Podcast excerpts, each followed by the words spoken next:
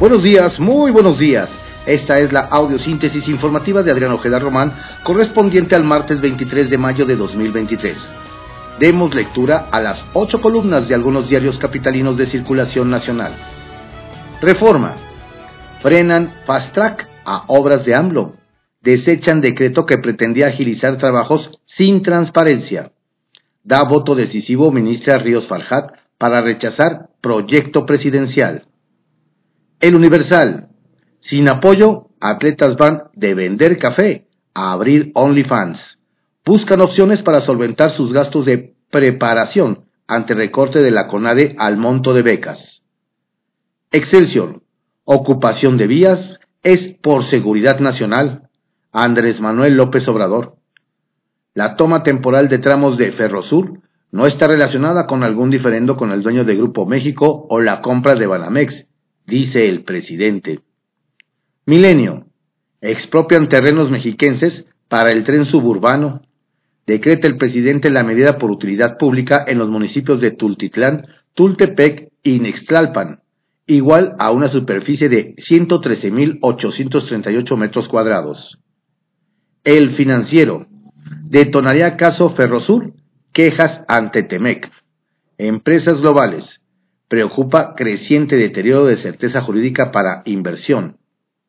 El economista. Sigue tupida la lluvia sobre Germán Larrea y Grupo México. Pérdida por toma de vías de Ferrosur por la Marina. Los titulares de la compañía y la participación del empresario y otros inversionistas acumulan pérdidas en valor de capitalización caída de Grupo México influye en una de las peores jornadas para la Bolsa Mexicana de Valores en este año. La jornada. Ya había un acuerdo con él. La red exigió 9.5 mil millones de pesos por el tramo férreo, acusa el presidente. No se expropia, sino que se recupera la parte concesionada en Veracruz. Ojalá comprenda que se pone por delante el interés público Siguen sin problema negociaciones para que compre Citibanamex. Ratifica Grupo México que mantiene el proceso de adquisición. Contraportada de la jornada.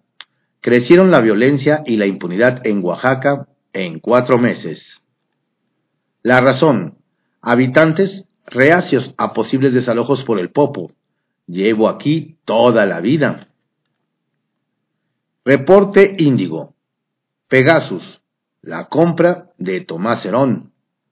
En el historial de, de los mecanismos de transparencia, dos contratos revelan cómo el exdirector de la Agencia de Investigación Criminal realizó la adquisición del software de espionaje, por el cual la Fiscalía General de la República le abrió una nueva carpeta de investigación. El Heraldo de México. Temporales. Ofrecen visas a migrantes para obras de la 4T el gobierno federal abrirá la opción por un año para trabajar en el tren Maya o el corredor interoceánico del Istmo, entre otras. El Sol de México. Gastan 306 mil millones de pesos en vales de gasolina. Burócratas no sufren gasolinazo. Reciben más apoyo de combustible el INSABI, INEGI, IMSS, CONACID e INA. La crónica. Suprema Corte de Justicia de la Nación anula en su totalidad el decreto de seguridad nacional para las obras insignia. Por su parte, 94 organizaciones se postulan como amicus curiae contra el plan B electoral. Diario 24 horas. Expropiación mina confianza de la IP. Caen acciones de Grupo México. La ocupación temporal de vías de Ferrosur envían un terrible mensaje para el impulso económico en el sur del país. Reclamó la Canacintra y aseguró que este tipo de acciones crean desconfianza en el actual gobierno federal y en el Estado de Derecho. Desde que se publicó el decreto, el grupo que encabeza Germán Larrea ha registrado pérdidas por más de 46 mil millones de pesos. Sus acciones en la bolsa cerraron con una caída de 3%. Se recuperó una concesión, Justifica AMLO.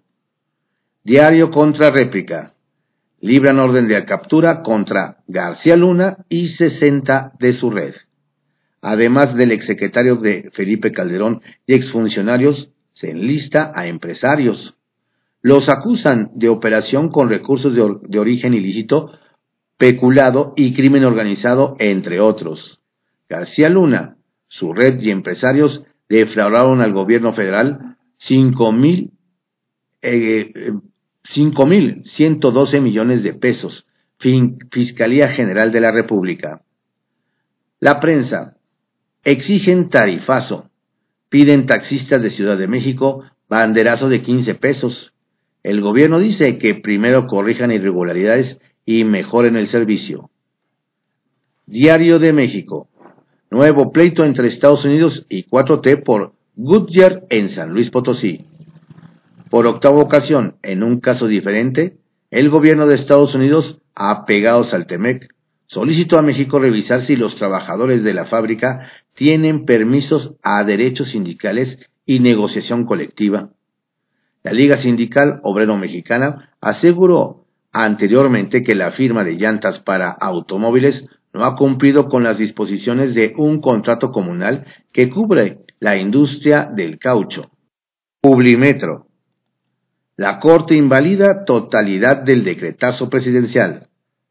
Por mayoría de seis votos de los ministros de la Suprema Corte, determinó invalidar el decreto que blindaba la información de obras y proyectos clasificados por seguridad nacional.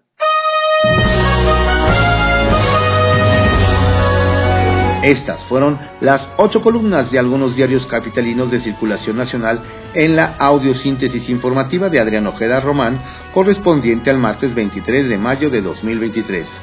Tenga usted un excelente día. Cuídese mucho.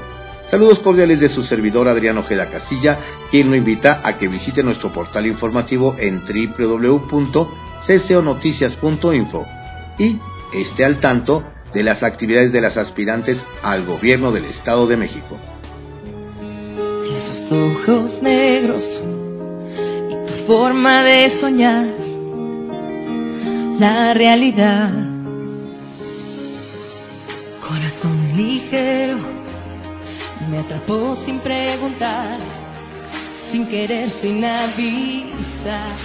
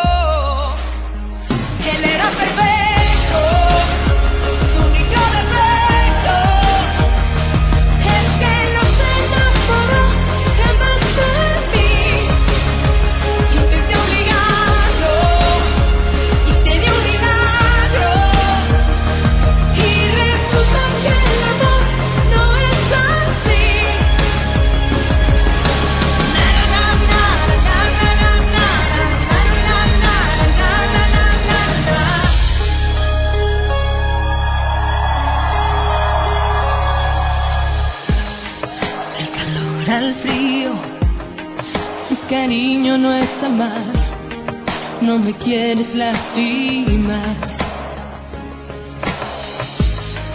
Me metí en un lío, porque frente a la verdad ya no tengo a quien culpar. Sí, tú sí.